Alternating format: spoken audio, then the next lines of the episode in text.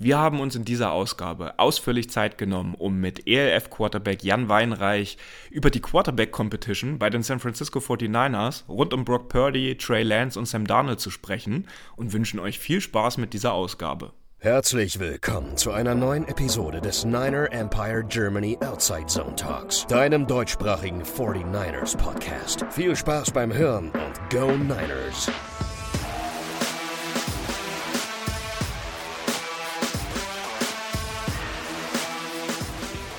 Wir sind mittlerweile im Juli angekommen und befinden uns knapp drei Wochen vor Beginn des Training Camps am 25. Juli.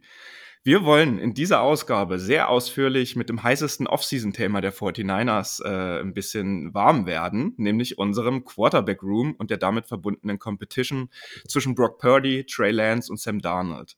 Und dafür freut es uns besonders, dass wir jemanden mit dem gleichen Handwerk in unserer Aufnahme begrüßen können. Er spielte in der GFL in den USA, in Schweden und ist nun ganz frisch zurück in die ELF, wo er letzte Woche einen neuen Vertrag bei Stuttgart Search unterschrieben hat.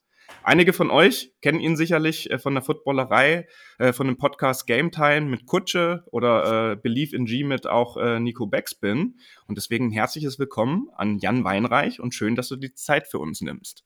Ja, hallo, freut mich sehr hier zu sein. Ich habe es ja schon im Vorgespräch mit, mit dir gesagt, dass ich das Thema super interessant finde. Generell schon die Augen auf den QB-Battle hatte und den QB-Room der 49ers ist ja echt eine Position, ähm, die, die in der NFL oder in den letzten Jahren, ähm, also der Quarterback der 49ers war immer herausragend unter Carl Shanahan. Und äh, ich glaube, jeder der drei hat Chancen, Starter zu werden und auch zu performen. Und deswegen war die Offseason oder ist die Offseason so verdammt spannend.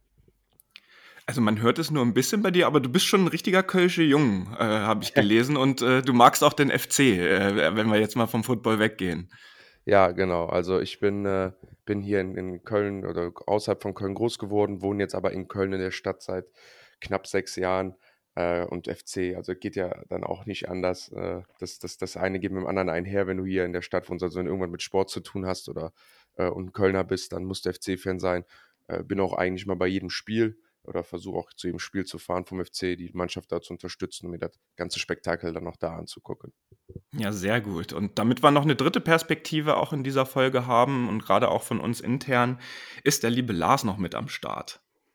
Guten Morgen.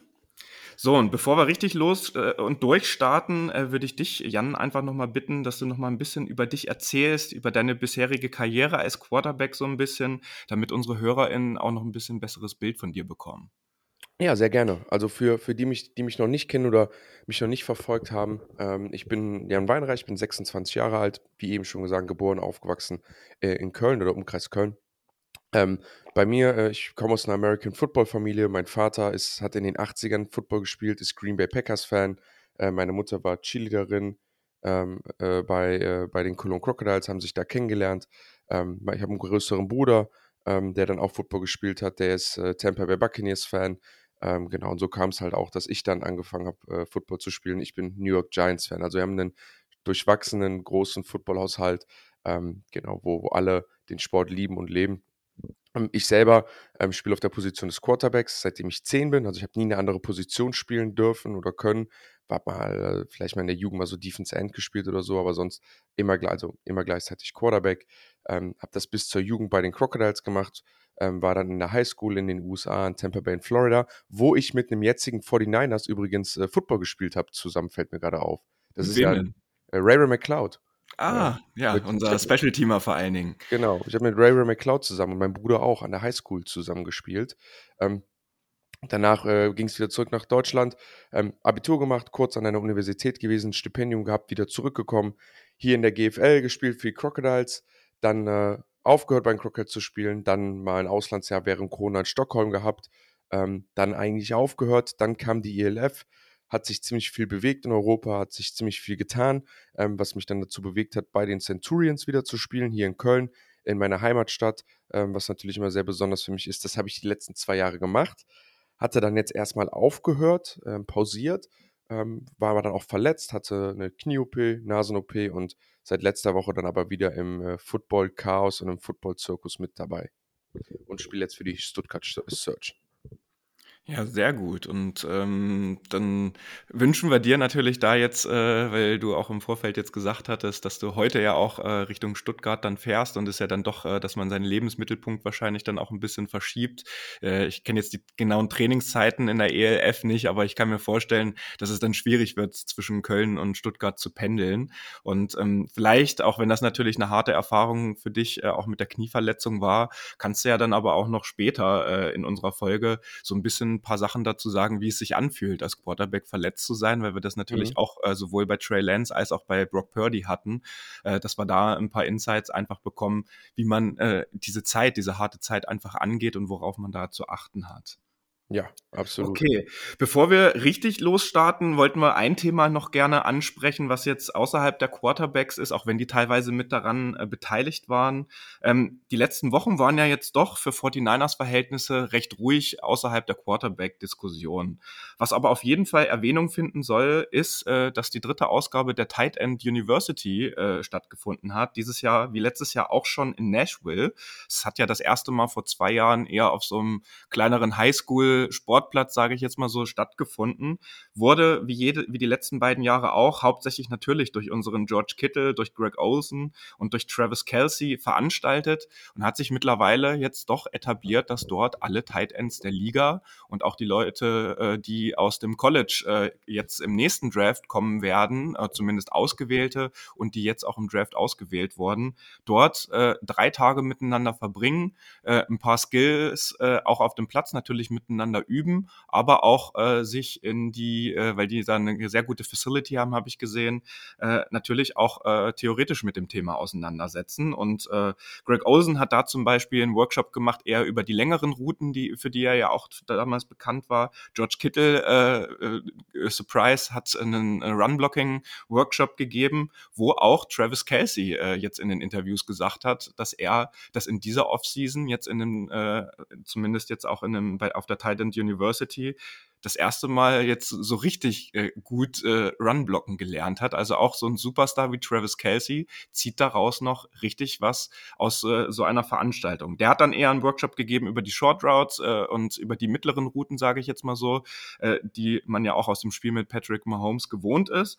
Und äh, Trey Lance war aber auch als QB vor Ort und hat dort äh, die Titans mit den Bällen versorgt. Äh, aber auch alte Freunde von George Kittle wie Nick Mullins, über den wir später auch nochmal sprechen werden, weil Nick Mullins, äh, Jan, für dich, früher auch bei den 49ers Backup-Quarterback gewesen, auch nach Verletzungen äh, für die 49ers dann den Starting-Job bekommen. Der hatte als einer der ganz wenigen neben Brock Purdy auch die gleiche Verletzung im Ellenbogen, äh, die ja eigentlich eher aus dem Baseball bekannt ist. Und auch Trent Taylor zum Beispiel von George Kittle. Ich finde das aber eine richtig coole Sache, dass sich das etabliert hat äh, in der NFL und dass die Tight Ends natürlich auch immer mehr an Position Value in der NFL einfach bekommen, weil sind nun mal auch sehr vielseitiger einsetzbar als äh, Wide Receiver und bei unserem System, Jan, du hast ja wahrscheinlich auch äh, ein bisschen was über Shanahan, wenn du dich mit der NFL schon so lange befasst und mit Football, über seine Schemes und äh, über seine äh, äh, Pre-Snap Motions und dass es bei ihm ja wirklich sehr wichtig ist, dass die äh, Tight Ends da eine sehr wichtige Funktion im Player oder in dem Game von Shanahan auch haben,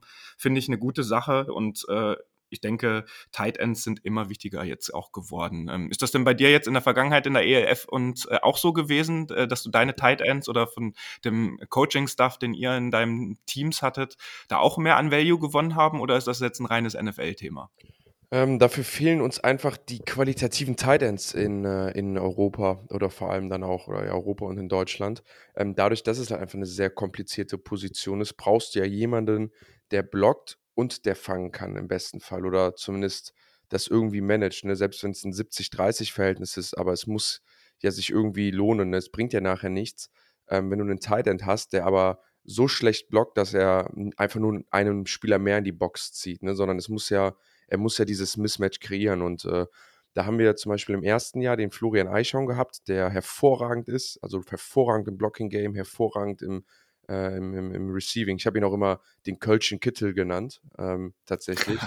ja, sehr ähm, gut. Da gibt es natürlich noch den Nikolai Schumann, ähm, der aber dann auch zum Beispiel sehr viel als Receiver eingesetzt wird. Äh, Botello Moreno ähm, auch sehr viel als Receiver eingesetzt wird. Also da sind wir in Deutschland, was das Tight End Game äh, angeht, hinken wir, hinken wir ein bisschen hinterher. Jetzt hier bei den Search ähm, hatten wir Moritz Böhringer zum Beispiel als Tight End aufgestellt. Der ist dann aber leider auch verletzt geworden.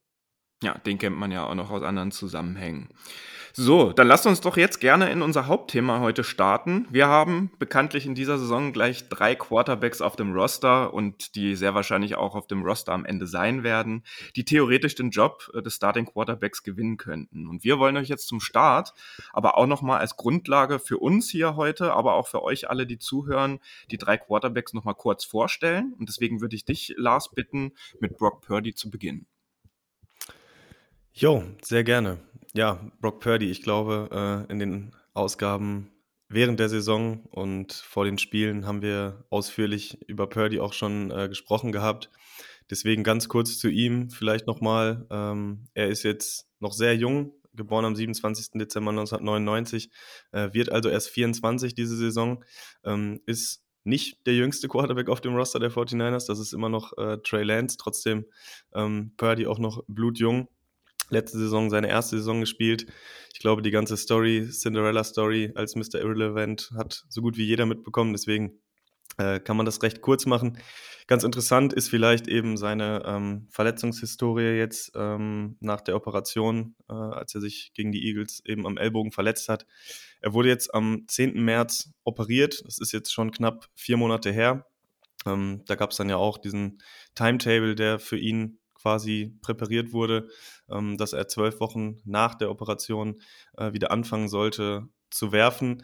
Äh, er war dann so ein bisschen ahead of schedule, ähm, hat dann sogar schon Ende Mai äh, nach den Berichten auch ohne Schmerzen angefangen wieder zu werfen und ähm, sieht wohl sehr gut aus, dass er äh, auch ins Trainingscamp wieder einsteigen kann, dann auch äh, ohne Limitationen. Äh, sodass dann auch eben auch die Chance besteht, äh, dass er ja in Woche 1 tatsächlich der Starter der 49ers ist.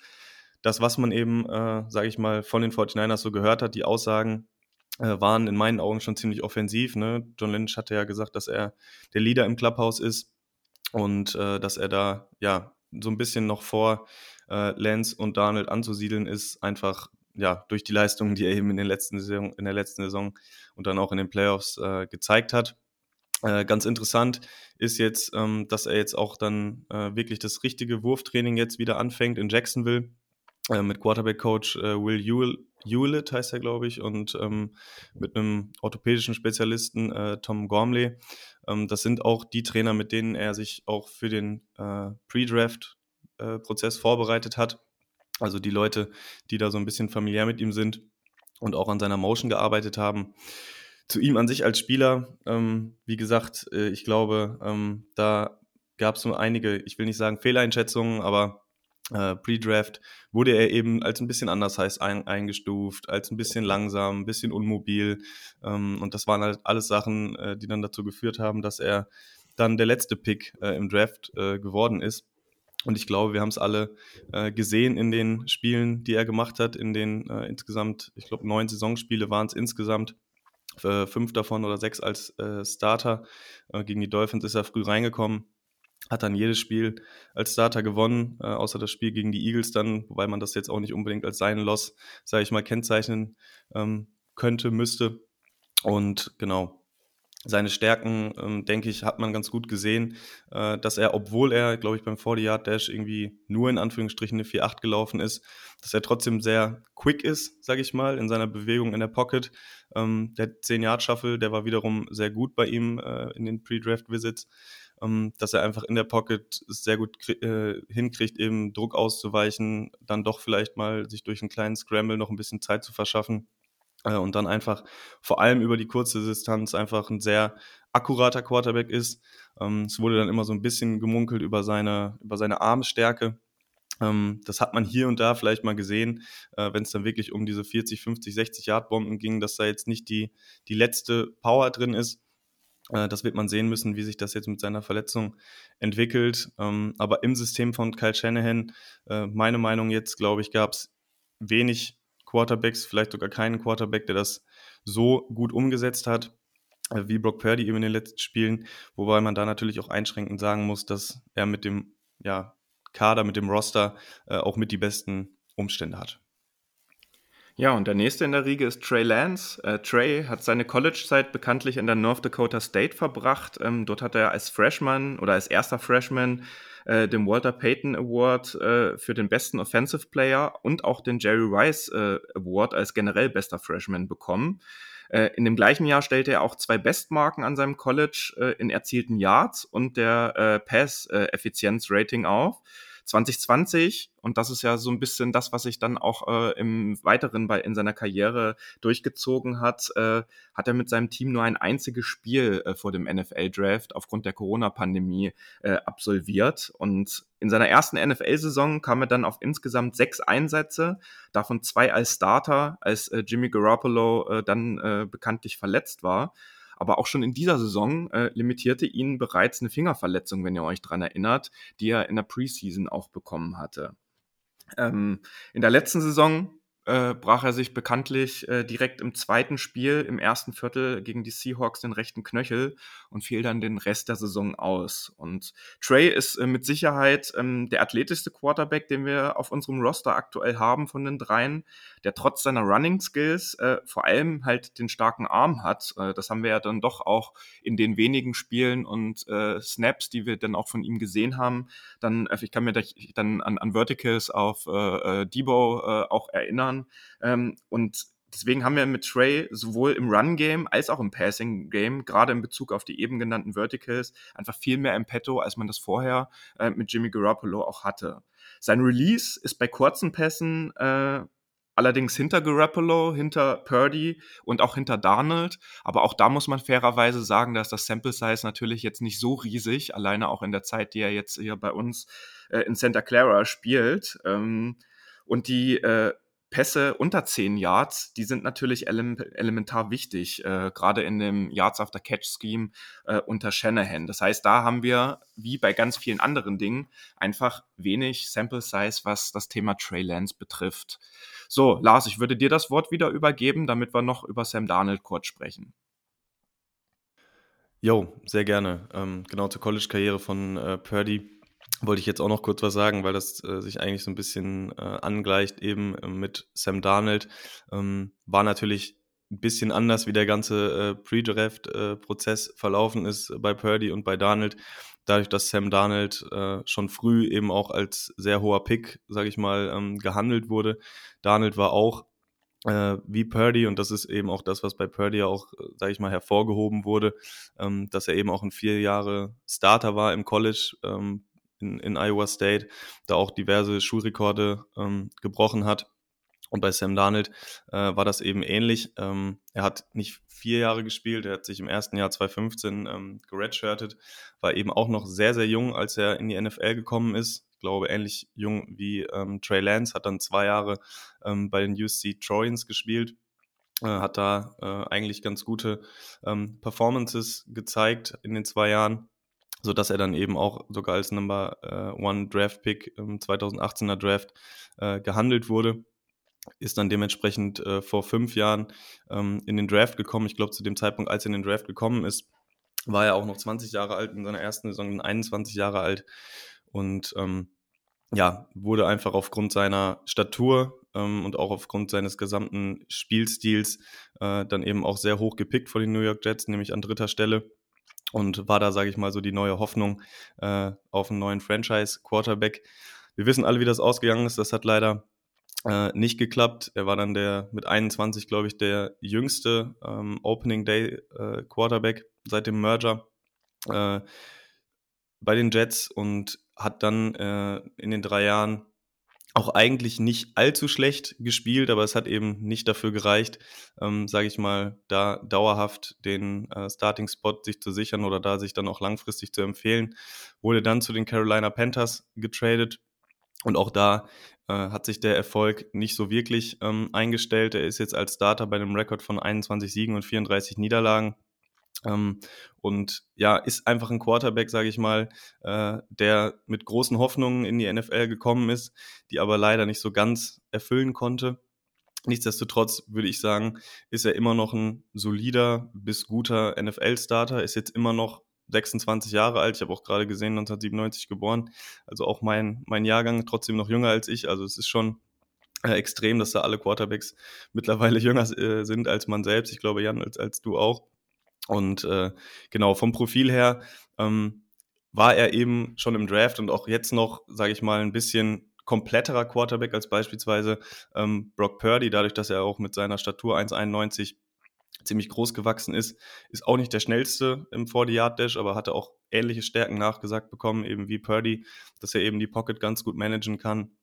Äh, hat einen sehr, sehr guten Arm, auch für tiefe Bälle ähm, und ist insgesamt einfach ein sehr, ja, kompletter äh, Spielertyp, sage ich mal. Ja, und was ihm in der NFL so ein bisschen geschadet hat, auch denke ich, kann man so sagen, ohne da jetzt irgendwie despektierlich zu klingen, ähm, dass er bei den Jets und dann auch bei den Panthers jetzt nicht in, in die besten Umstände ähm, gekommen ist, um da zu glänzen. Äh, und da denke ich noch, äh, ja, was, was aussteht, dass er sich auf jeden Fall noch präsentieren möchte und da jetzt diese Chance bei den 49ers eben wahrnehmen möchte. Ähm, man muss da natürlich auch ein bisschen vorsichtig sein. Er ist, oder was eine seiner größten Schwächen ist, ähm, das war aber auch schon in der College-Zeit so, äh, dass er eben ja dazu neigt, äh, ziemlich oft Interceptions zu werfen. In seiner letzten College-Saison hatte er schon 13 äh, Interceptions ähm, bei den Trojans. Und auch in den NFL-Saisons äh, war es so, dass er, glaube ich, in keiner Saison, äh, in der er komplett fast gespielt hat, ähm, weniger als 10 Interceptions hatte. Also er hatte im ersten Jahr 15, dann 13, 11, 13. Also mittlerweile sind wir bei 55 Interceptions, gegenüberstehen 61 Touchdowns. Also es ist schon eine ziemlich interessante Ratio, die er da äh, aufs Parkett bringt. Was man auch noch erwähnen kann, dass er eben bei den Panthers letztes Jahr ähm, ja, relativ wenig gespielt hat, sechs Spiele waren es nur, ähm, davon aber vier gewonnen hat und da so ein bisschen für diesen Late-Season-Push, sage ich mal, den die Panthers ja noch hatten, dadurch, dass die Division so schwach war und sogar noch eine Chance hatten auf den Division-Sieg, dass er da auch definitiv ein Mitgrund war, hatte da auch sein bestes äh, Quarterback-Rating, war auch nach PFF seine beste Saison, glaube ich, ähm, die er gespielt hat in der NFL.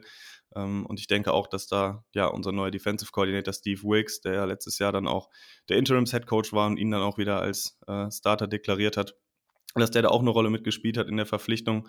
Ähm, ja, und dass es da jetzt gilt, ihm so ein bisschen, sage ich mal, äh, ja, diese, diese Fehler äh, abzustellen oder auszutreiben, sage ich mal. Ich weiß nicht, vielleicht erinnert man sich noch an das Spiel, ich glaube, gegen die Patriots war es, wo er Geister gesehen hat.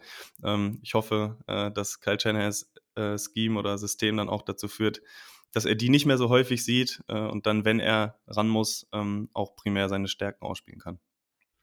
Ja, und zusammenfassend, äh, weil das ja auch immer ein Thema in der NFL ist, äh, wenn wir uns den Cap-Hit betrachten. Wir sind bei Trey Lance in dieser Saison, weil er ja in seinem Rookie-Vertrag jetzt ins dritte Jahr geht und auch ein First-Round-Pick war und früh gepickt wurde an Stelle 3 bei 9,3 Millionen Dollar Cap-Hit. Brock Purdy kostet uns auch in der kommenden Saison 900.000 Dollar und Sam Darnold äh, kann bis zu 5 Millionen äh, Dollar Cap-Hit äh, erbringen oder verdienen, äh, weil da ein paar Incentives äh, einfach mit dabei sind, äh, was mit äh, Spieleinsätzen als Starter auch zu tun hat. Also da sind bis zu 5 Millionen Dollar drin. Das heißt, im allerschlechtesten Fall bezahlen die 49ers für die kommende Saison äh, knapp 15 Millionen Dollar für alle drei auf dem Roster. So, Jan, jetzt haben wir ja noch mal einen kleinen Abriss und Überblick über unseren Quarterback-Room äh, für alle, die auch zuhören, gemacht. Ähm, warst du denn in deiner Karriere mal in einer ähnlichen Competition? Und vielleicht als kleine Zusatzfrage schon, worauf müssen denn jetzt vor allen Dingen Purdy und Lance im Trainingscamp achten? Ja, und Donald würde ich da auf jeden Fall mit, mit reinnehmen. Ne? Also ich würde da Sam Donald nicht abschreiben als auch Veteran, ähm, als Quarterback mit mit, mit, mit der sehr viel mit in die Waagschale reinwirft. Ne, das darf er nicht vergessen. Hat einen Bombenarm, ähm, ist, ist super quick, kann scramblen. Also ist eigentlich sehr ähnlich von Brock Purdy. Klar hat er jetzt in den letzten NFL-Spielen oder seiner Karriere nicht gut performt.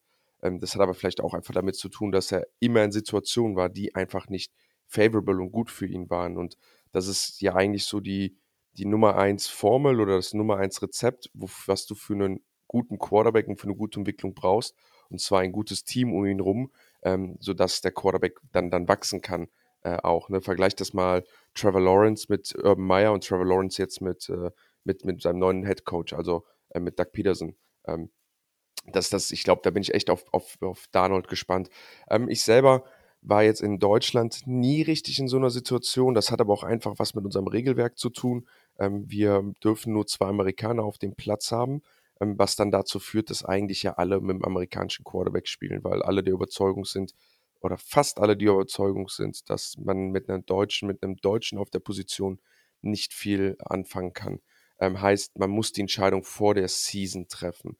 Ich hatte in der ersten Season bei den Centurions einen Amerikaner vor mir, wo ich sagen kann, dass mir klar war, dass ich auf jeden Fall besser sein kann als er und ich mich besser präsentieren kann. Es wurde aber nie vorher ausgesprochen. Als man ist jetzt nicht in die Offseason gegangen, hat gesagt, hey Jan, äh, du bist äh, deutscher, äh, du, du battles jetzt mit dem, sondern es war so von mir selber, dass ich gesehen habe, hey, ich, äh, ich, ich sehe, dass der nicht so stark ist. Ich sehe, dass der auch alt ist schon und äh, ich glaube, dass ich als allein schon, also als Deutscher auch schon besser sein kann als, als er. Ähm, und dazu ist es dann auch gekommen. So eine Situation hatte ich, wenn nur mal in der Jugendnationalmannschaft, wo man dann halt reinkommt und dann musst du dich halt gegen 20 andere Quarterbacks durchsetzen. Okay, du hast ja aber äh, genau, du hast ja auch erzählt, dass du auf der Highschool in den, in den USA warst. Ähm, wie, wie kann man sich das da äh, vielleicht, äh, auch wenn es natürlich zur NFL äh, dann nochmal sehr große Unterschiede gibt, aber wenn du jetzt äh, zwei äh, äh, Quarterbacks wie Purdy und Lance, die beide noch im Rookie-Vertrag sind, äh, beide aus einer Verletzung äh, kommen mehr oder minder, ähm, der eine noch ein bisschen mehr als der andere. Ähm, Worauf würdest du jetzt im Trainingscamp achten äh, als einer von den beiden? Boah, das ist schwierig zu sagen. Also, wenn ich bei den 49ers wäre, würde ich einfach immer das machen, was der Shanahan sagt, ne?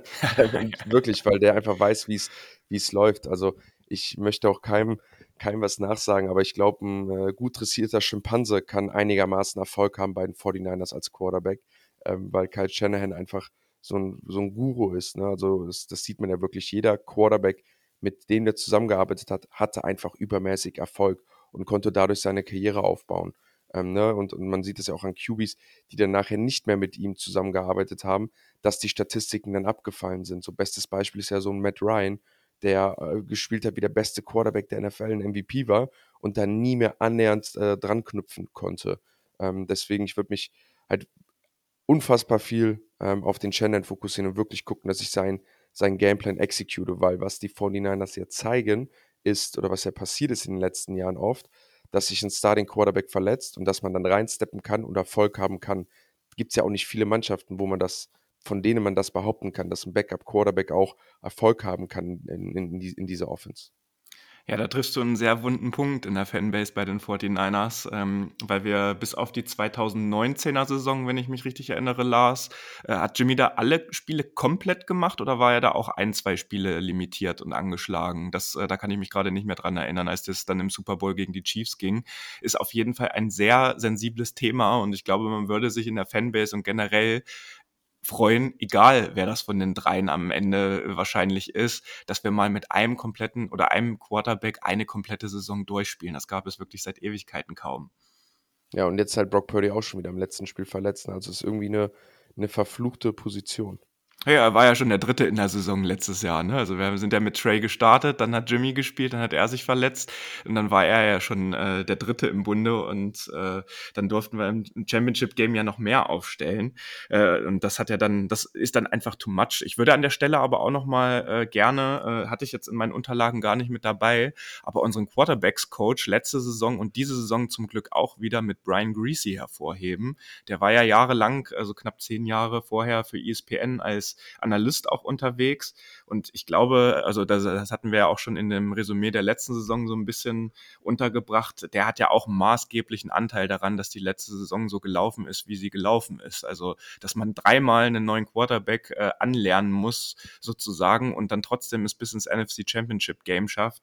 Das äh, hätten, wie du auch gerade schon gesagt hast, äh, nicht viele andere Franchises so gepackt. Und deswegen hätte ich jetzt nochmal als Frage an dich, Jan, ähm, die Historie hatten wir jetzt schon so ein bisschen mit Brock Purdy. Er hat sich äh, im Spiel Anfang äh, Januar ähm, äh, dann äh, seine Verletzung zugezogen. Äh, Lars hatte gerade berichtet, er hat dann Ende Mai mit Handtüchern angefangen zu werfen und seit Anfang Juni wirft er jetzt wieder, um an seinen Mechanics auch äh, zu arbeiten und ist jetzt auch gerade in Florida, in Jacksonville unterwegs, um das weiter zu fokussieren. Du hast ja jetzt auch, auch wenn es nicht der Wurfarm war, äh, eine Verletzung an deinem Knie. Wie weit wirft denn ein Quarterback äh, sowas tatsächlich zurück? Und wie weit hat da vielleicht auch nicht nur der körperliche Aspekt, sondern auch der mentale Aspekt äh, so ein bisschen äh, äh, einen Einfluss einfach auf die Rehab?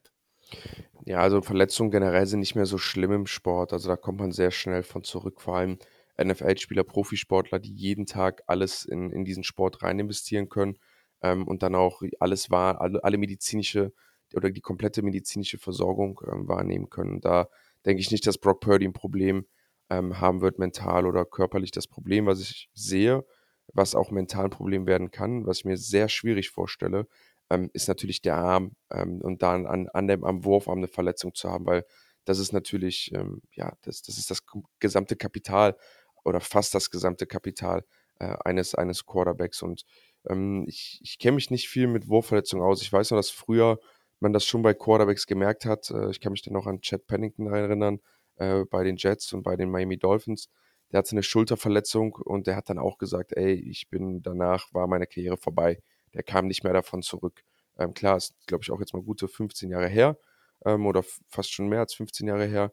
Ähm, aber äh, da ist die Medizin jetzt anders, aber ich glaube, das kann, das, das, kann schon, das kann schon schwieriger werden und sich auch davon zurückzukämpfen. Vor allem, äh, wenn man halt dann hinter sich direkt Sam Darnold und Trey Lance hat.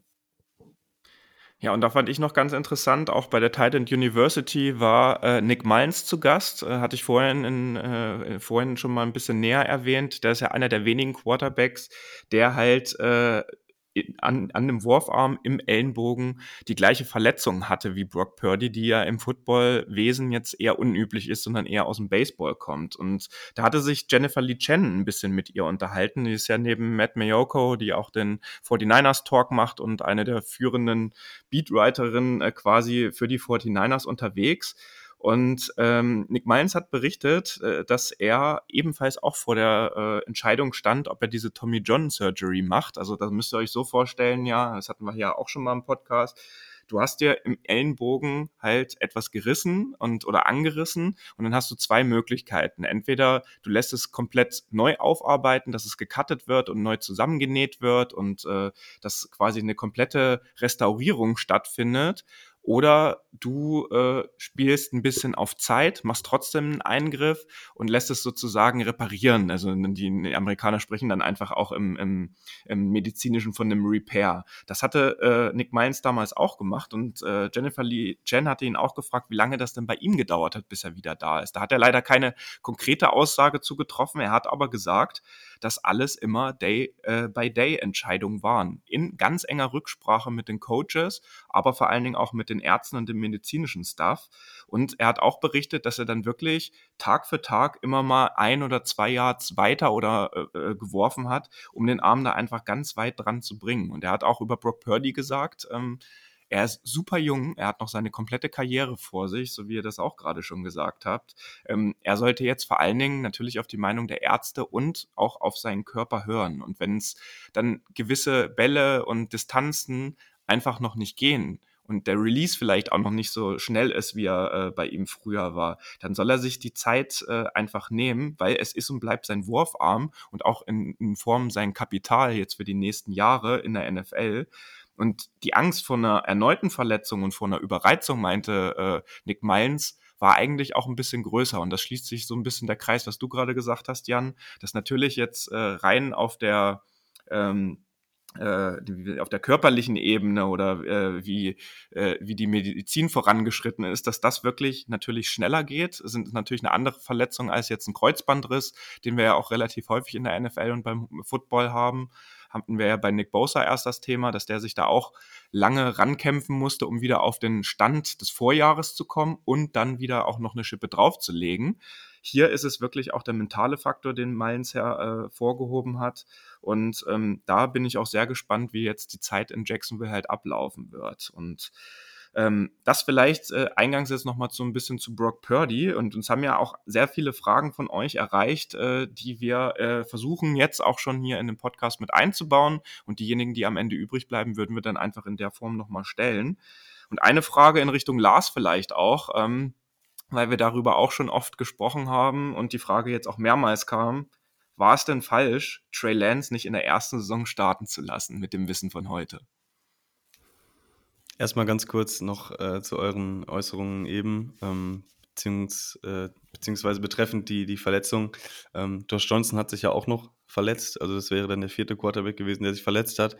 Und bei Sam Darnold ist es leider auch so, äh, als ich mich da ein bisschen genau mit auseinandergesetzt habe, dass er auch in keiner Saison, äh, du hattest übrigens recht, David, also Garoppolo hat ähm, in der 2019er Saison jedes Spiel gestartet, da ist er ja auch aus seiner Kreuzbandrissverletzung gekommen und dann noch in den Playoffs jedes Spiel äh, hatte er dann gespielt. Das war dann tatsächlich die einzige Saison seit langem, äh, wo, wo wir nicht durchgewechselt hatten. Äh, und auch Sam Darnold, wie gesagt, äh, hat noch nicht eine Saison jedes Spiel gestartet, hatte hier und da immer mal äh, eine Verletzung. Ich glaube, eine Fußverletzung war es. Dann hat er auch mal pfeiferisches Drüsenfieber, ist dadurch mehrere Spiele ausgefallen. Ähm, also er ist jetzt auch nicht, sage ich mal, äh, das perfekte Beispiel dafür für einen Quarterback, der sehr durable ist äh, auch wenn es vielleicht seine Statur oder so, sein Erscheinungsbild so ein bisschen hergibt. Ja, das wollte ich dazu noch ganz kurz loswerden. Ja, zu der Frage, ob Trey Lance in der ersten Saison hätte starten sollen. Ähm, ich finde das immer ein bisschen schwierig, äh, weil als wir dann damals äh, zu der Zeit darüber gesprochen haben, dass man Garoppolo behält und dass man Garoppolo noch starten lässt mit dem Roster, äh, was man hatte zu dem Zeitpunkt, da haben wir ja ziemlich unisono gesagt, das ist in Ordnung so, das passt schon so. Ja, lass Trey Lance anlernen, der kommt in sehr gute äh, Verhältnisse, der hat jetzt lange nicht gespielt, der muss sich erstmal an das Tempo gewöhnen, äh, an das Scheme gewöhnen. Ähm, da haben wir ziemlich einstimmig eigentlich alle gesagt und auch die ganzen Experten äh, in den Staaten drüben, dass das die richtige Entscheidung ist. Ähm, man ist dann ja auch äh, ziemlich weit gekommen äh, mit Garoppolo. Äh, also auch eine Saison danach war die Bewertung des Ganzen eigentlich ziemlich positiv. Ähm, und jetzt im Nachhinein äh, dann das Narrativ so immer zu drehen, finde ich, da macht man sich ein bisschen einfach mit. Ähm, auch wenn ich natürlich verstehe, wo das herkommt, ja, weil ich sag mal, für Trey Lance Entwicklung, dadurch, dass er so lange nicht gespielt hat, ähm, war das wahrscheinlich oder wäre das wahrscheinlich besser gewesen, jetzt vom Standpunkt jetzt aus. Ähm, nur konnte man natürlich diese ganzen äh, Geschehnisse, die dann eben passiert sind, eben auch nicht vorhersehen. Ne? Also die 49ers haben eben dann in der Saison drauf gesagt, okay, ja, wir nehmen uns jetzt dieses Jahr, ja, wir geben Trey Lance diese Saison, äh, unabhängig davon jetzt, wie es vielleicht dann, sage ich mal, mit der Saison läuft. Man hätte dann auch, und das ist ja jetzt auch so ein bisschen rausgekommen, eben auch in Kauf genommen, dass für die Entwicklung von Lance ähm, man vielleicht auch mal eine Saison aufgibt, um zu contenten, um dann ihn aufzubauen, damit dann in den folgenden Jahren man das Roster weiter ausbauen kann, wenn er auf dem Rookie-Vertrag ist, das Roster verstärken kann. Äh, um dann eben mit ihm als Starter äh, langfristig Erfolg zu haben. Ähm, dass er sich dann eben nach zwei Spielen verletzt, da könnten wir jetzt auch wieder ewig drüber diskutieren, in welcher Schulter irgendwie irgendwer steht, dadurch, dass er da ziemlich viel gelaufen ist, durch die Mitte gelaufen ist und diese Verletzung dann irgendwann äh, so ein bisschen zwangsläufig wirkte, dadurch diese ganze Frequenz, mit der er dann auch, sage ich mal, in den Kontakt gegangen ist. Äh, aber das will ich hier gar nicht aufmachen, das Thema. Ähm, und dann hat man eben umgedacht, hat gemerkt, okay, wir sind zu gut, ja, um diese Saison jetzt irgendwie herzuschenken. Ja, hat dann auch noch den Trade für, für McCaffrey ähm, gemacht. Äh, und dementsprechend, ja, hat sich jetzt dieses Bild ein bisschen gewandelt und man ist jetzt eben an dem Standpunkt angelangt mittlerweile, dass man sagt, okay, unser Roster ist so gut, die Voraussetzungen in der NFC waren selten so einfach in Anführungsstrichen, ohne das jetzt auch irgendwie anmaßend klingen äh, zu lassen, ähm, um nochmal einen Shot zu haben mit diesem Stamm, sage ich mal, an Spielern auch einen Titel zu gewinnen. Und dass man jetzt eben gesagt hat, okay, wir müssen jetzt eben gucken, wer ist der beste Quarterback für unser System, wer setzt die Sachen von Kyle Shanahan am besten um, Jan, wie du es auch gesagt hattest, ähm, und eben zu schauen, wie können wir den Erfolg am meisten maximieren und eben keine Rücksicht mehr darauf nehmen, dass sich eben der Quarterback, für den man drei First-Rounder ausgegeben hat, vernünftig entwickelt. Das ist für Lance sehr, sehr schade und jetzt rückblickend betrachtet wäre es dann wahrscheinlich besser gewesen, man hätte ihn in der ersten Saison starten lassen. Ähm, aber ich bleibe dabei, ich kann da keinem einen großen Vorwurf machen, weil die Entscheidungen in dem Zeitpunkt, als sie getroffen worden sind, waren in meinen Augen richtig und es wäre, wie gesagt, ein bisschen zu kurz gedacht, äh, das jetzt zu ändern, nur weil es eben dann rückblickend äh, sich dann doch anders dargestellt hat. Ja, ähm, Jan, vielleicht auch in deiner Richtung nochmal. Wir haben ja jetzt ein bisschen über die drei Quarterbacks gesprochen. Ähm, du hast ja auch im Vorfeld der Podcastaufnahme äh, dich nochmal ein bisschen mit denen befasst. Wer wäre denn dein Favorite äh, für die 49ers äh, sozusagen jetzt auch vielleicht äh, von den Dingen, die die Quarterbacks mitbringen, den du äh, jetzt bevorzugen würdest, auch vielleicht aus deiner ganz persönlichen Perspektive? Na, ich war immer ein ziemlich großer Sam Darnold-Fan, um ehrlich zu sein, ähm, schon als er aus dem College kam und es war mal ziemlich bitter, mir anzuschauen, wie der oder welche was für Situationen er reingebracht wurde bei den Jets ähm, und, und wie dann natürlich dann immer so eine Karriere endet. Ich finde das immer sehr schade, dass Quarterbacks durch den Draft einfach, und ich glaube, das wird dieses Jahr wieder mit äh, ein, zwei Quarterbacks passieren, in eine schlechte Situation gebracht werden und dadurch gar keine Chance haben, jemals ihr Potenzial auszuspielen, weil sie einfach so gefangen sind im, in ihrem System. Ähm, nichtsdestotrotz ist, glaube ich, diese Story von Brock Purdy einfach eine echt schöne, die auch die NFL wiederum verändern kann, weil sie einfach zeigt, dass ein erfolgreiches Footballteam nicht beim Quarterback anfängt, sondern halt auch beim Coaching-Staff anfangen kann, beim Team drumherum anfangen kann. Und dass ein Team dann gut genug ist, einen limitierten, unterdurchschnittlichen College-Quarterback ähm, zu einem Superstar zu machen, mit dem man dann auch die, die Spiele gewinnt. Deswegen hoffe ich, dass dieses Projekt mit Brock Purdy ähm, weitergeht und, und dass Brock Purdy dann auch dieses Jahr wieder als Starter in die Saison geht. Ja, und das sind ja auch die Anzeichen, die John Lynch, wie es Lars vorhin schon gesagt hatte in seiner Vorstellung von Brock Purdy, ja nach außen schon sehr äh, deutlich getragen werden. Und es kam auch die Frage, warum ist denn die Berichterstattung eigentlich überall in den USA und aber auch in der Bay Area so pro Purdy? Äh, weil äh, John Lynch einfach die Aussage, und die würde ich an der Stelle gerne nochmal wiederholen, ähm, Brock Purdy, Brock äh, is the leader in the clubhouse und it's his job to lose. Ähm, und wenn Brock Purdy es schaffen sollte, gesundheitlich und mental in Week One ähm, dann auf dem Platz zu stehen, dann wird es sehr wahrscheinlich auch so sein, dass äh, Brock Purdy unser Starting Quarterback sein wird. Und ich glaube, da können dann jetzt auch Trey Lance und Sam Darnold so gut sein, wie sie wollen im Trainingscamp. Äh, Brock Purdy wird nach der äh, Geschichte im letzten Jahr und nach den Aussagen vor allen Dingen, die von äh, John Lynch getroffen werden, äh, dann dort sein. Es ist dann nur die Frage, ähm, was passiert, wenn er es nicht ist und äh, wer kriegt den sogenannten Backup-Job äh, der äh, 49ers? Also wer wird sich jetzt im Trainingscamp auch durchsetzen zwischen äh, Trey Lance und zwischen Sam Darnold? Oh ja, ist eine super spannende Frage. Also ich habe Ende der Saison habe ich die Saison, habe ich die Situation komplett falsch eingeschätzt. Ich hab, war der Überzeugung, dass Trey Lance den Starting-Job wieder bekommt, weil anscheinend ja die 49ers ziemlich viel an ihn geglaubt haben, seine, seine Qualitäten ziemlich hoch eingeschätzt haben. Und da habe ich mich immer gefragt, warum sollte sich das hier jetzt ändern? Also, sie haben ja, Brock Purdy ist ja eigentlich nur wie, wie Jimmy Garoppolo, ne, eine abgespeckte Version. Und ich dachte, okay, die, das Trey Lance, äh, das Trey Lance-Experiment geht jetzt, geht jetzt weiter. Ähm, und man versucht die komplette Brandbreite und die kompletten Abilities von Trey Lance auf den, auf den Platz zu bringen. Das Running Game, den tiefen Arm etc. pp., wofür man ihn dann ja am Ende auch, auch gedraftet hat.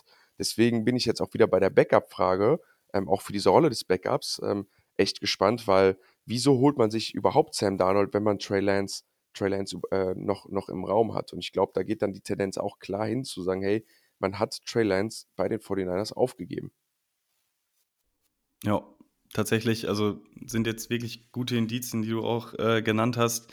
Ähm, fängt dabei an, eben was rauskommt bei den 49ers, was David gerade angesprochen hatte.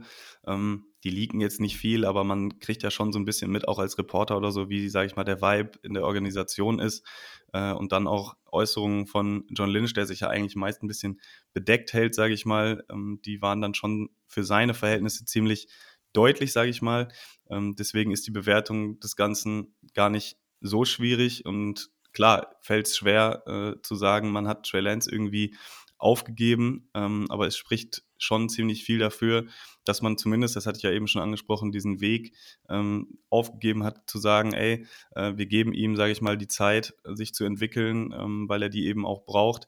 Äh, und dann rückt eben, sage ich mal, der Erfolg äh, des Rosters oder des gesamten Teams so ein bisschen in den Hintergrund. Ich würde sagen, dass man zumindest das aufgegeben hat. Und da müsste man sich dann eben fragen, woran liegt das letztendlich? Ähm, Lance selber würde ich da jetzt gar nicht so eine große Schuld dran geben. Äh, dass er sich verletzt. Das passiert, das ist bitter.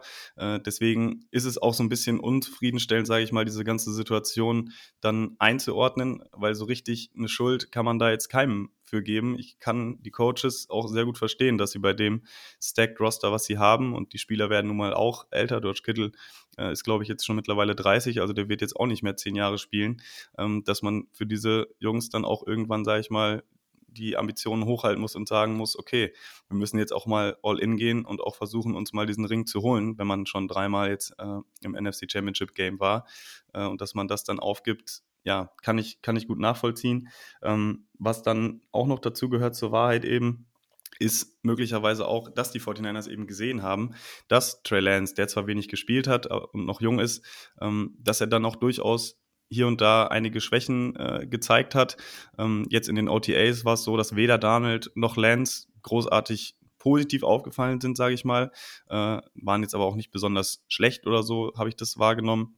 Äh, aber es war eben so, dass keiner da jetzt irgendwie die Sterne vom Himmel gespielt hat, dass man sagen könnte, wow, da war jetzt einer von beiden wirklich so gut, der könnte vielleicht auch äh, dann um den Starting-Spot mit Brock Purdy äh, sich duellieren. Das war eben nicht so. Die haben sich so ein bisschen sage ich mal, egalisiert ähm, auf einer durchschnittlichen Ebene, so wie ich das äh, aus der Berichterstattung jetzt äh, mitgenommen habe.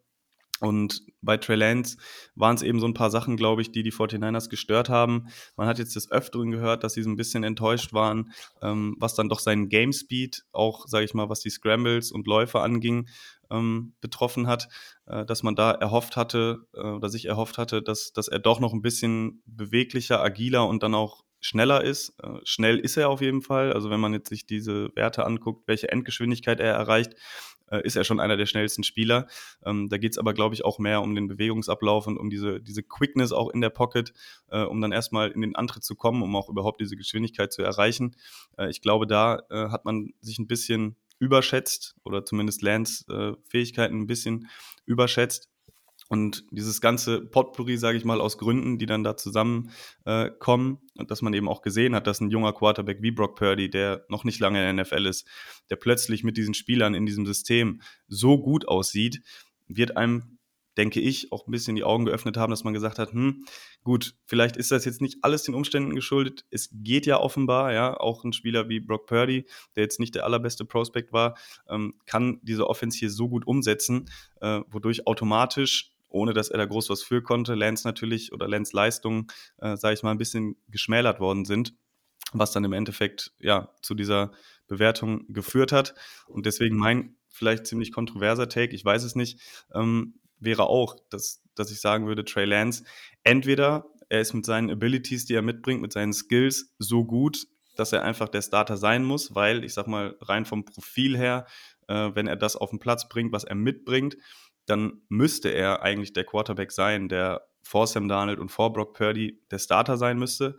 Und wenn die 49ers zu der Erkenntnis kommen, dass er das nicht ist, dann ist für mich mit dem Ganzen eigentlich einhergehend automatisch. Die 49ers schätzen ihn halt nicht so gut ein. Und die sichere Variante als Quarterback 2, ja, der schon erfahrener ist, der deutlich mehr Spiele gemacht hat, der, sage ich mal, über die kurze und mittlere Distanz ein bisschen stabiler ist, das wäre dann halt Sam Darnold.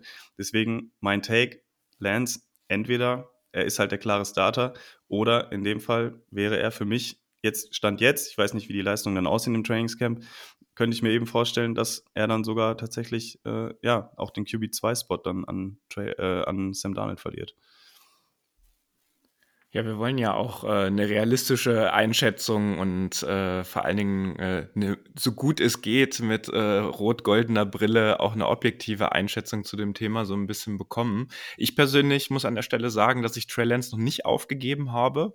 Ähm, ich sehe die Punkte alle, äh, die ihr angesprochen habt mit Brock Purdy und ich sehe vor allen Dingen auch, dass er, wenn er wirklich zu Week One auch fit wird, ähm, dass er dann auch den Starting-Job äh, verdient hat. Ähm, ich äh, würde mir nur, weil auch die Fragen so ein bisschen, die ihr geschickt hattet, in Richtung, wie ist die langfristige Perspektive, wie kann man das Spiel und wie kann Shanahan sich vielleicht auch noch weiterentwickeln, dass ich da immer noch sage, dass wir da höchstwahrscheinlich mit äh, Trey Lance, naja, nicht die attraktivere, aber äh, eine andere Art und Weise eines Quarterbacks einfach auf dem Platz stehen haben, als wir mit Brock Purdy haben. Ich äh, sehe absolut den Punkt, dass es ein absolutes Upgrade auch zu Jimmy Garoppolo ist, gerade was äh, die Reads betrifft und natürlich, äh, dass er die Plays existenten kann, auch äh, wenn der dritte und vierte Read halt äh, zu Ende ist. Ähm, das war ja seine große Stärke, ähnlich wie Patrick Mahomes das halt auch sehr gut macht. Ähm, aber ich äh, habe mich halt schon in den letzten Monaten schon noch ein bisschen mehr mit Trey Lance auch beschäftigt. Und er ist immer noch der Erste in der Facility und der Letzte, der geht. Ähm, das wird ihm auch an keiner Stelle irgendwie abgesprochen. Es äh, ist auch noch mal jetzt erst äh, vor einigen Wochen, das hatten wir hier auch im Podcast, dass er berichtet hat, was ihn dann auch in der ersten NFL-Saison noch so ein bisschen limitiert hatte, was ja gar nicht bekannt war, dass er die, also dass er die Fingerverletzung hatte, ja, aber dass er seinen kompletten Wurf darauf umbauen musste, weil er Schmerzen hatte und limitiert war und dass er erst jetzt wieder zu seinem alten, standardmäßigen Wurf zurückgekehrt ist und diese Armfatigue, äh, diese, diese Müdigkeit sich auch dadurch so ein bisschen entwickelt hatte. Also ich schreibe Trey Lance noch nicht vollkommen ab, aber meine Voraussetzung dafür ist natürlich auch, so wie du es gerade gesagt hast, äh, Lars, dann muss er sich natürlich jetzt auch im Battle und in der Competition gegen äh, Sam Darnold im Trainingscamp durchsetzen, weil wenn äh, Trey Lance dann wirklich Quarterback 3 bei uns auf dem Roster wird, dann sollten wir uns auch noch mal über andere Sachen Gedanken machen, was auch sehr oft als Frage reingekommen ist. Was passiert denn eigentlich mit demjenigen, der zweiter oder dritter Quarterback wird? Sind dann Trade-Gespräche vielleicht doch noch mit im Raum? Ähm, ich würde jetzt erstmal pauschal sagen, wir brauchen drei Quarterbacks in der nächsten Saison und die 49ers werden eins der wenigen Teams wieder sein, die auch drei Quarterbacks mit aufs Roster nehmen, anstatt nur zwei wie andere Teams. Und ähm, Deswegen, ich schreibe den Jungen noch nicht ab. Ähm, ich sehe aber auch vor allen Dingen die Punkte, die Young gesagt hat, dass äh, Sam Darnold und Kyle Shanahan echt auch ein sehr gutes Match sein könnten. Und das äh, ist jetzt sehr abhängig, leider mal wieder die dritte Offseason in Folge äh, in Richtung Quarterbacks. Ähm, wie äh, auch die Lage dann einfach in Woche 1 ist und wer wirklich alles am Ende fit ist. Ich habe eine hab ne, hab, hab ne Frage an euch. Meint ihr, dass auch Trey Lance mit seiner unterdurchschnittlichen Leistung den Job auch verloren hat oder meint ihr einfach nur, dass Brock Purdy den Job gewonnen hat? Versteht ihr, was ich meine damit? Das kannst mhm. du ja leider nicht wirklich ins Verhältnis setzen, weil äh, Trey Lance sich ja äh, im zweiten Spiel im ersten Viertel letztes Jahr halt den Knöchel gebrochen hat und die Rest der Saison ausgefallen ist. Also die haben ja auf dem Platz im Camp äh, in den Trainingseinheiten zwischen den Spielen eigentlich nie eine Competition gehabt. Ne? Und äh, also es gab jetzt nie das direkte Aufeinandertreffen oder dass jemand, also die, die, die Wechsel in der letzten Saison waren ja alle aufgrund von Verletzungen. Ja, also ich verstehe die Frage äh, auf jeden Fall. Ich hatte das ja eben schon versucht, so ein bisschen anzureißen, weil die Frage stellt man sich natürlich zwangsläufig, die habe ich mir auch schon ähm, gestellt. Erstmal vielleicht noch, äh, um da kurz drauf einzugehen, weil ich jetzt vielleicht ein bisschen negativ äh, geklungen habe, was, was jetzt Lance angeht. Er ist da ja auch sehr transparent mit umgegangen. Ne? In den Interviews jetzt ähm, nach der Saison hat er auch natürlich die Leistung von Brock Purdy gewürdigt und hat auch gesagt, dass äh, er auch viel mit Purdy auch zusammengearbeitet hat dann in der ents entscheidenden Phase der äh, Saison. Also ähm, ist jetzt nicht so, dass die beiden irgendwie ja sich nicht ausstehen können oder was auch immer. Die scheinen schon ein gutes kollegiales soziales äh, Verhältnis zu pflegen und er klang auch zumindest so, das klang auch authentisch, äh, dass er ihm das Ganze auch total gegönnt hat und er auch nachvollziehen kann, seine Lage äh, richtig einzuschätzen, sage ich mal, äh, dass er eben sagt, ja, Brock hat halt eben so gut gespielt, es gibt halt eben wenig Gründe oder wenig Anlass, äh, ihm da jetzt irgendwie abzusprechen, dass er der klare Starter dann ist, wenn es dann so entschieden wird. Ähm, und zu der Frage an sich, ich finde schon, äh, dass, dass das wahrscheinlich bei den 49ers, äh, auch wenn es so ein bisschen irrational wirkt, schon wahrscheinlich so gekommen ist, dass sie gesagt haben, okay, wir haben jetzt Lance die Chance gegeben, ja, in seinem ersten Spiel, das war auch sehr unglücklich ähm, gegen die Bears, dass man da verloren hat in diesem Monsun, ähm, aber auch da hat Justin Fields trotzdem am Ende, auch trotz des Regens, äh, die Punkte eben gemacht, zwei Touchdowns, glaube ich, geworfen. Äh, und Lance hatte da sehr, sehr große Probleme. Das will ich ihm gar nicht so sehr anlasten, aber ich glaube vielmehr, dass die 49ers gesehen haben, okay, Brock Purdy ist sogar noch ein Jahr weniger in der Liga. Klar, hat im College gespielt, aber es ist ja auch noch was, was anderes. Ähm, und haben eben gesehen, okay, es geht eben auch so. Trey Lance war jetzt nicht besonders schlecht, er war jetzt auch nicht besonders gut, das muss man auch ehrlicherweise sagen, in den Spielen, wo er gespielt hat, auch in seiner ersten äh, Saison. Und dass die 49ers da vielleicht einfach gemerkt haben, okay, ähm, es geht eben einfach besser und dann eben für sich festgestellt haben, gut, äh, wenn jemand es eben deutlich besser hinkriegt, müssen wir vielleicht unsere Einschätzung von Lance auch ein bisschen äh, revidieren oder anders bewerten. Wobei man da auch wieder sagen muss, als Lance gespielt hat Anfang der Saison, ich glaube in Woche 1 war George Kittle beispielsweise noch verletzt, McCaffrey war noch nicht da. Ähm, also das muss man auch immer noch so ein bisschen einordnen. Äh, aber ich glaube schon, dass die 49ers dann auch weil sie eben sehr geflasht waren von Brock Purdy und von seiner Leistung dann in den äh, letzten Saisonspielen, äh, dass sie dann eben gedacht haben, okay, wenn man eben so abliefern kann äh, oder wer so abliefert, ja, der hat dann eben es ziemlich schwer gemacht, den anderen äh, da eine faire Bewertung, sage ich mal, zukommen zu lassen. Äh, und das damit einhergeht, wo Lance, wie gesagt, wenig für konnte, ähm, sage ich mal, sein Status ein bisschen gesunken ist. Das würde ich schon sagen. Ja, das ist die Situation, äh, die wir haben. Und äh, Jan, du kannst dir sicherlich vorstellen, dass das äh, auch in der Fanbase der 49ers sowohl drüben in den USA in der Bay Area als auch hier im Niner Empire Germany natürlich ein heiß diskutiertes Thema ist, ja. weil es natürlich auch äh, ne, äh, Vorlieben oder äh, persönlichen Bezug zu äh, dem einen oder anderen Quarterback äh, mehr gibt oder man, man den einfach mehr mag oder so. Und äh, das ist halt schon echt ne, und vor allen Dingen ist es ja nicht die erste Saison und die erste Offseason Offseason, wo wir diese Diskussion jetzt äh, zu diesem Thema haben. Und deswegen kannst du dir sehr gut vorstellen, äh, dass das natürlich ein sehr nervaufreibendes Thema ist. Ja, bin ich, da bin ich einfach nur froh, Giants-Fan zu sein, dass wir unseren Starting Quarterback und Franchise Quarterback sicher haben. Ja, das, äh, das, äh, das, in der Situation wären wir auch sehr, sehr gerne.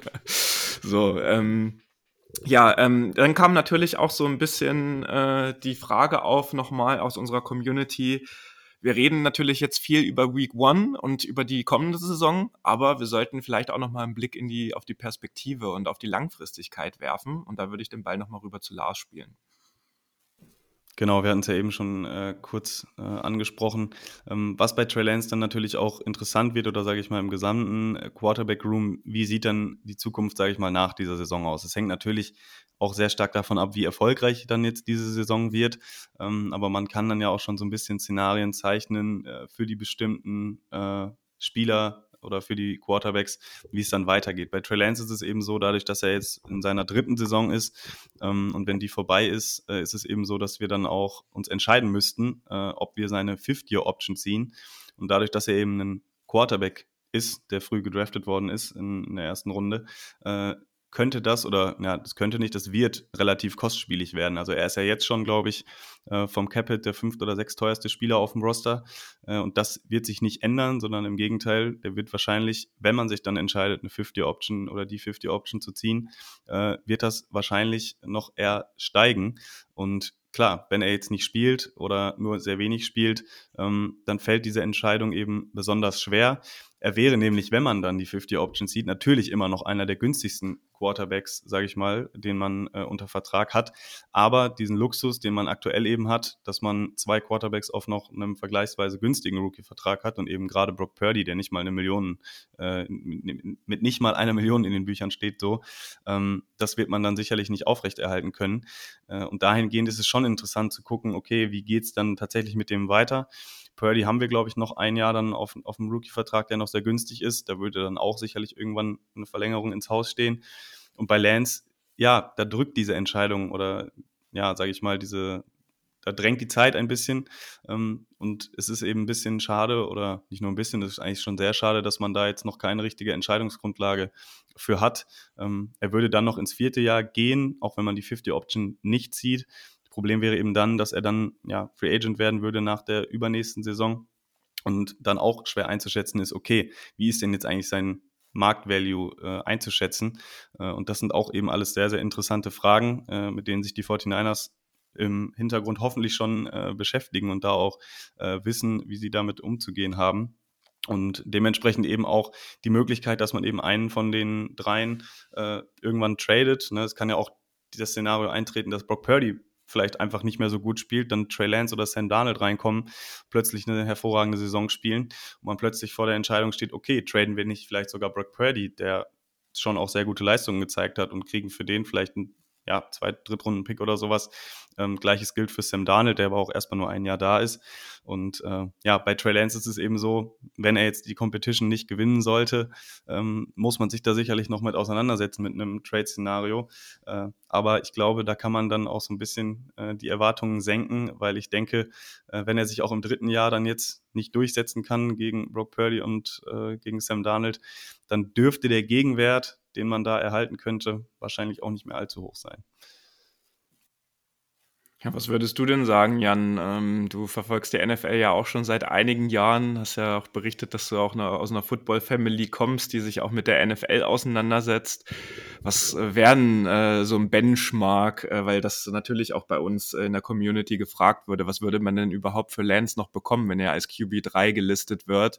Ähm, Hast du da äh, eine Idee, äh, was äh, da höchstens bei rumspringen würde? Oder ähm, wie ist so deine Einschätzung dazu? Auch wenn das natürlich schwierig in Zahlen und in Picks äh, zu verorten ist. Ja, also ich meine, wenn Trey Lance nicht zeitig auf den Platz kommt und sein, seine Qualitäten zeigen kann, dann wird das, dann wird das immer weniger. Also all, alles ab einer vierten Runde ist da realistisch. Ne, vierter, fünf, sechs, siebter Runden pickt. Das könnte es noch werden. Aber am Ende des Tages ist es halt auch so, der Trey Lance wurde jetzt in der NFL schon ausprobiert. Der Trey Lance konnte sich in seinem ersten Jahr nicht durchsetzen, hat sich in seinem zweiten Jahr verletzt, zeigt nicht genug Potenzial für seine Coaches, dass sie sagen, okay, hey, wir lassen nicht vor Brock Purdy starten. Brock Purdy, der sehr limitiert ist in seinen äh, Physical Abilities. Deswegen zeigt das ja auch allen anderen NFL-Teams, dass er vielleicht auch gar nicht dafür gemacht ist. Und der nächste College Quarterback kommt wieder im Draft. Und es gibt im College jedes Jahr fünf, sechs, sieben Quarterbacks, die es sich lohnt zu draften in der ersten oder zweiten Runde. Und ich glaube, da, da überlegt man sich mehrfach, ob man sich dann Trey Lance holt oder nicht doch eher im Draft ähm, sich, sich jemand Neues, sich, sich, sich jemand Neues aussucht. Denn Trey Lance als Backup will man ja auch nicht. Man will ja am liebsten einen Backup haben, wie zum Beispiel Sam Darnold, der erfahren ist, der schon Spiele gewonnen hat, der seine Rolle kennt und den man dann reinwerfen kann für zwei, drei, vier Spiele. Das passt ja zu Trey Lance auch nicht. Also ich glaube, äh, viel, viel bekommt man nicht mehr für ihn. Ja, so sehe das wahrscheinlich aus, äh, wenn er auch das Battle und die Competition gegen Sam Darnold um den Backup-Spot äh, verlieren sollte. Und mit Blick äh, zumindest auch auf deine Zeit, Jan, würde ich äh, äh, so langsam in Richtung Ende der Aufnahme kommen. Und ich hatte gestern lustigerweise noch eine Diskussion mit André vom Kicker, der hier auch schon zu Gast war, der ja auch den 49ers zugeneigt ist. Und ähm, der hat ja auch noch mal hervorgehoben, so ach, äh, jetzt haben wir schon wieder eine Offseason mit dem, mit der Competition und dem Geplänkel. Und ähm, der hat sich ja in der Vergangenheit für ein anderes äh, neues Projekt mit den 49ers so ein bisschen äh, mit der Vergangenheit einfach beschäftigt. Und ich weiß nicht, ob ihr euch dran erinnern könnt. Äh, Jan, du wahrscheinlich aktiv nicht, äh, wenn du 26 bist. Aber Anfang der 90er gab es ja das äh, Quarterback Battle auch bei den 49ers mit äh, Joe Montana und Steve Young, als äh, Young einfach von den Buccaneers ja in die Bay Area getradet wurde und äh, Montana ja auch immer mal wieder eine Blessur hatte, beziehungsweise dann auch eine äh, Saison etwas länger ausgefallen ist und in der Zwischenzeit äh, Steve Young dann aber MVP geworden ist. Das hat ja auch die Fanbase der 49ers sehr gespalten nach den erfolgreichen Jahren mit äh, Montana, sich einem neuen Quarterback sozusagen auch ähm, ähm, oder offen dafür zu sein. Und äh, da haben wir nur lustigerweise drüber gesprochen, hätte es Anfang der 90er schon, schon Social Media, Twitter, Instagram gegeben, dann hätte es wahrscheinlich genau die gleichen Diskussionen gegeben, die hier fernab äh, des Spielfelds stattfinden, so wie sie heutzutage halt stattfinden. Das fand ich noch eine ganz witzige Anekdote. Und ähm, die Frage an dich, bevor ich gerne nochmal, weil das wirklich die explizite Frage aus der Community war, wen sehen wir drei äh, vorne jeweils sozusagen äh, jetzt bei dem Quarterback-Spot, ähm, würde ich einfach nochmal äh, Jan äh, fragen, hast du sonst noch was, was dich interessiert über die 49ers oder einen Aspekt, äh, den du äh, jetzt im Vorfeld äh, einen Gedankengang hattest, der, den du heute hier noch nicht äh, eingebracht hattest? Nö, ich denke, wir haben, wir haben heute über alles geredet, vor allem über den QB-Room intensiv, hat mir nochmal geholfen. Ich glaube, ich unterschätze Trey Lance immer noch ein bisschen zu sehr und habe ihn zu schnell abgeschrieben. Ich glaube, ich werde noch mal ein bisschen gespannter auf das, auf das Ganze schauen tatsächlich. Ja, sehr gut. Ja, dann würde ich sagen, ähm, Feuer frei. Äh, unser Gast, äh, Jan, du darfst natürlich gerne den Anfang äh, machen. Wen würdest du denn jetzt nach der Diskussion heute und nach den äh, äh, äh, Recherchen, die du in den letzten Tagen gemacht hast, ähm, als Starting Quarterback in Week One setzen, ähm, vorausgesetzt, es sind alle fit? Also ich glaube, es wird ein Battle für die Nummer 1 wird zwischen Trey Lance und Brock Purdy. Ähm, und wenn Trey Lance den Job gewinnt, dann ist Brock Purdy die Nummer 2 und Sam Darnold die Nummer 3. Gewinnt äh, Brock Purdy den Job, glaube ich sogar, dass Sam Darnold die Nummer 2 wird und Trey Lance dann, dann glaube ich, verschifft werden soll, ähm, mit so, so gut es geht. Ähm, also ich glaube, für Trey Lance kriegt in der Preseason schon seinen Shot, kann sich schon beweisen. Wahrscheinlich auch, wenn äh, Brock Purdy noch seinen Arm noch nicht so richtig, richtig fit ist. Aber ich glaube, wenn er sich nicht als Starter durchsetzt, dann werden die 49ers alles daran tun, ähm, den dann noch woanders hinzuschiffen. Ja, Lars. Ich denke, ich kenne deine Antwort. ja, also ich äh, kann Jan da nur, nur beipflichten. Also ich wünsche mir sehr, äh, auch um, sage ich mal, den ganzen Diskussionen vorzubeugen, äh, was für ein schlechtes Business die 49ers da dann getätigt äh, haben. Ich, man hat ja jetzt in den letzten Tagen auch wieder diesen, diesen Trade-Vergleich gesehen, den die Dolphins ja so gewonnen haben, wenn man jetzt sieht, äh, mit welchen Spielern sie sich da ausgestattet haben, mit den Picks, äh, die sie bekommen haben für Trey Lance, dann quasi, ähm, dass man ihm einfach nochmal die Möglichkeit gibt. Und ich wünsche mir es auch für ihn, sage ich mal selber, dass er sich da durchsetzt und dann auch seine Stärken zeigen kann und dann auch eben wirklich der beste Quarterback ist, mit dem die 49ers die besten Erfolgschancen haben. Ähm, ja, wir hatten es jetzt schon ausführlich besprochen, die Wahrscheinlichkeit des Ganzen äh, muss man leider auch äh, basierend auf dem, was, was man so mitnimmt oder hört, sage ich mal, aus der Organisation, ähm, ja, es ist schon leider recht unrealistisch. Äh, deswegen, ähm, meine Hoffnung wäre immer noch Trey Lance. Äh, ich gehe aber auch davon aus, dass es Brock Purdy äh, werden wird. Äh, und dann meine mein größter Wunsch eigentlich, dass, dass dann diese Debatten erstmal auch ein Ende haben. Also nicht, dass jetzt dann Brock Purdy irgendwie den Job sicher hat und dann aber anfängt, ähm, ja, auch mal schlechte Spiele dabei zu haben. Äh, das wird sicherlich passieren, dass da auch mal der ein oder andere schlechte Tag dabei ist, den er erwischt. Ähm, würde ich mir einfach wünschen, dass, dass man da dann so ein bisschen ja, sag ich mal, runterfährt und nicht dann nach ein, zwei schlechten Spielen von Brock Purdy, wo er dann auch mal vielleicht eine entscheidende Interception wirft oder so, dass dann direkt die Rufe laut werden nach Donald oder nach Lance, äh, sondern dass ein Quarterback bei den 49ers auch einfach mal eine recht ruhige Saison verleben kann. Ähm, auch das weiß ich leider ist recht unwahrscheinlich, äh, aber in erster Linie sollen sie alle verletzungsfrei bleiben äh, und dann hoffe ich natürlich, dass die beste Entscheidung zugunsten den 49ers getroffen wird. Und aktuell denke ich, ähm, dass da auch in der Organisation die Meinung vorherrscht, dass das aktuell mit Brock Purdy äh, die beste Option ist. Tja, und ich wünsche mir vor allem, dass wir in der kommenden Saison mit den San Francisco 49ers mal eine Saison wieder mit nur einem Quarterback spielen und unter Heranziehung aller bisherigen Informationen und Entwicklungen sehe ich da in Week One auch äh, aufgrund des Gesundheitsbildes äh, Brock Purdy vorn. Aber ich muss sagen, wenn er nicht fit wird, wenn jetzt irgendwas im Training Camp bei rumkommt, dass er sich nicht fit fühlt, dass er noch Bedenken hat und dass es nicht überstürzt wird, das wäre auch ein sehr großer Wunsch von mir, dass es wirklich nicht überstürzt wird, weil da hängt ein Leben und eine ganze Karriere von Brock Purdy noch dran. Dann sage ich, wird Trey Lance der Starting Quarterback äh, in Week One sein und äh, ich glaube, wenn er das auch schafft und äh, gemacht hat, dann wird er auch uns zeigen, was in ihm steckt. Und dann haben wir aber diese andere Diskussion, die du gerade gesagt hast, Lars, was passiert, äh, wenn Brock Purdy dann fünf, sechs Wochen später fit ist und Trey Lance gut spielt oder nicht gut spielt, dass wir nicht während der Saison die gleiche Diskussion haben, die wir jetzt haben. Ja, äh, liebe ZuhörerInnen, ähm, zum Abschluss noch zwei kurze Updates aus dem Niner Empire Germany. Ähm, wir sind mittlerweile 50 Personen, die zum Heimspiel gegen die Buccaneers am 19. November fliegen. Die Tickets sind jetzt organisiert über die 49ers und wir haben auch schon ein erstes Rahmenprogramm. Ein Teil der Mitreisenden wird sich den Samstag vor dem Spiel äh, das College Derby Stanford Cardinal gegen die California Golden Bears anschauen. Am Spieltag selbst äh, stehen wir bereits mit unserer Dachorganisation The Niner Empire Org, äh, also quasi die Mutterorganisation äh, unseres Fanclubs in den USA in Kontakt und äh, die haben das oder wollen das so ein bisschen als Anlass nutzen, um nochmal das Tailgating auf ein anderes Level zu bringen und auch mit uns zu werben, dass die Leute vorbeikommen, sich mit uns connecten können. Ähm, da werden wir nach dem Sommer nochmal ein bisschen genauer mit denen auch äh, in, ins Gespräch kommen. Da ist aber schon abgeklärt. Am Tag nach dem Spiel, am Montag, werden wir eine ausführliche Stadionführung mit Nick Clark bekommen. Nick Clark ist ähm, sowas wie der Fanbeauftragte der 49ers, hat natürlich einen anderen Titel in den USA. Und wir arbeiten jetzt noch äh, an weiteren Aktivitäten und dem einen oder anderen Treffen vielleicht auch vor Ort. Und wer sich von euch da noch anschließen möchte, schreibt uns einfach an. Ihr müsstet jetzt nur lediglich selbst euch die Tickets für das Spiel besorgen. Ihr könnt euch uns aber auch anschreiben, in welcher Area wir sitzen. Wir sitzen verteilt auf zwei äh, Areas, also in zwei Preiskategorien sozusagen unterteilt. Da könnt ihr uns gerne anschreiben. Wir äh, sagen euch dann, in welchen Sections wir auch im Levi Stadium sitzen.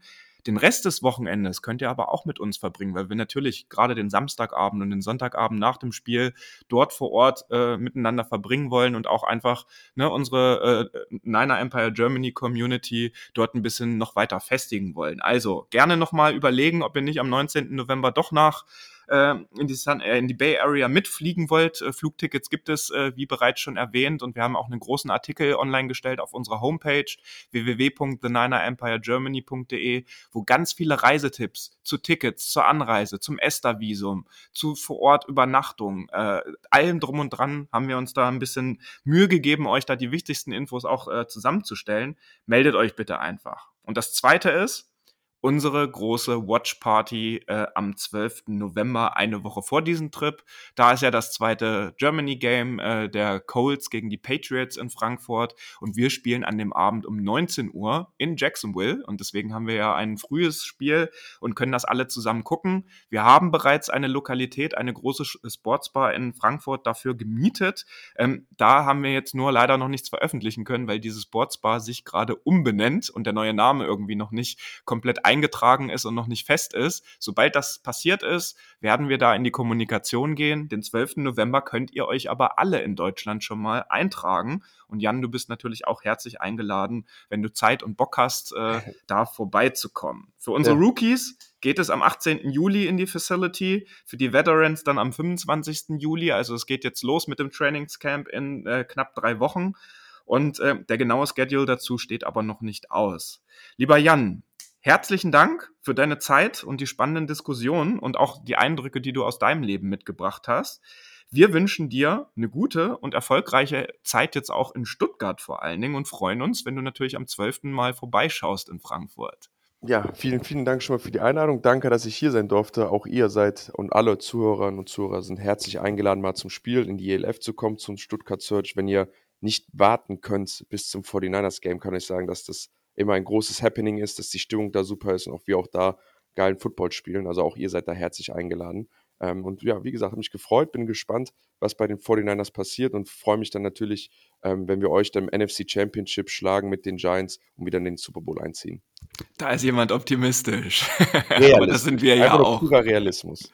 Ja, ja, sehr gut. Du darfst natürlich auch gerne nochmal die Chance nutzen äh, für die Podcasts und äh, für die Projekte, die du sonst noch machst, wenn du dir schon die Zeit für uns genommen hast. Also gerne noch einen kleinen Werbeblock hinterher schieben.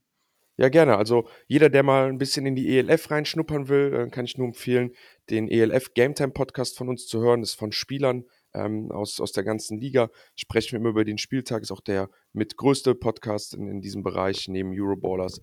Ähm, bei der Footballerei läuft der, also ELF Game Time. Und bei der Footballerei habe ich auch den We Believe in G Podcast zusammen mit Marek und Nico Beckspin, ähm, wo wir dann circa ein, zwei Wochen vor der Saison dann anfangen, wöchentlich über die Saison der New York Giants zu sprechen, ähm, das aufzuarbeiten. Ähm, ja, und dann eigentlich genau wie ihr äh, zu, zu schauen, wie wir Sinn von dem Ganzen machen, ähm, wo wir versuchen, eben darzustellen, was denn so passiert. Ich glaube, wir spielen euch ja auch in Woche drei. Ähm, vielleicht hören wir uns dann da nochmal noch mal wieder, vielleicht machen wir da was zusammen. Ähm, das ist ja dann auch gar nicht mal so, so weit weg. Ähm, genau, ja, das gerne. Das sind so ja die Projekte, die, die ich mache. Ja, sehr gut. Wir versuchen natürlich dann auch in der Saison unsere Previews wieder ähm, gerade mit äh, Fans oder mit äh, Personen, die den Vereinen zu oder den Franchises zugewandt sind, äh, dann, dass wir natürlich auch ein bisschen besseren Einblick bekommen äh, in die Franchise selbst, weil wir befassen uns natürlich auch hauptsächlich mit unserem Team, auch wenn wir, denke ich, einen guten Gesamtüberblick über die NFL haben. Aber Fans und Expertinnen äh, jetzt aus den Teams sind da natürlich immer gern gesehen. Da können wir gerne was ausmachen. Ja, liebe Faithful aus äh, Deutschland und äh, den Deut aus dem deutschsprachigen Raum. Wir hoffen, dass wir euch mit dieser Ausgabe updaten konnten, dass ihr euch auch nochmal ein Meinungsbild über unsere Quarterbacks machen äh, konntet. Und wir gehen jetzt einfach gestärkt mit diesen äh, Informationen in das Trainingscamp rein in den nächsten zwei, drei Wochen. Da werden wir euch natürlich auch auf dem Laufenden halten. Wir wünschen euch jetzt aber trotzdem auch, weil jetzt die Sommerpause so richtig vor der Tür steht, egal ob ihr im Betrieb, Uni oder in der Schule seid. Ähm, habt eine gute Zeit, äh, macht euch äh, einen wunderschönen Sommer und wir hören uns dann zum Trainingscamp wieder und wünschen euch heute noch einen angenehmen weiteren Tagesverlauf. Macht's gut, Leute. Das war der Niner Empire Germany Outside Zone Talk. Streamt und abonniert uns auf allen gängigen Kanälen unter ad 49 ersempire GER.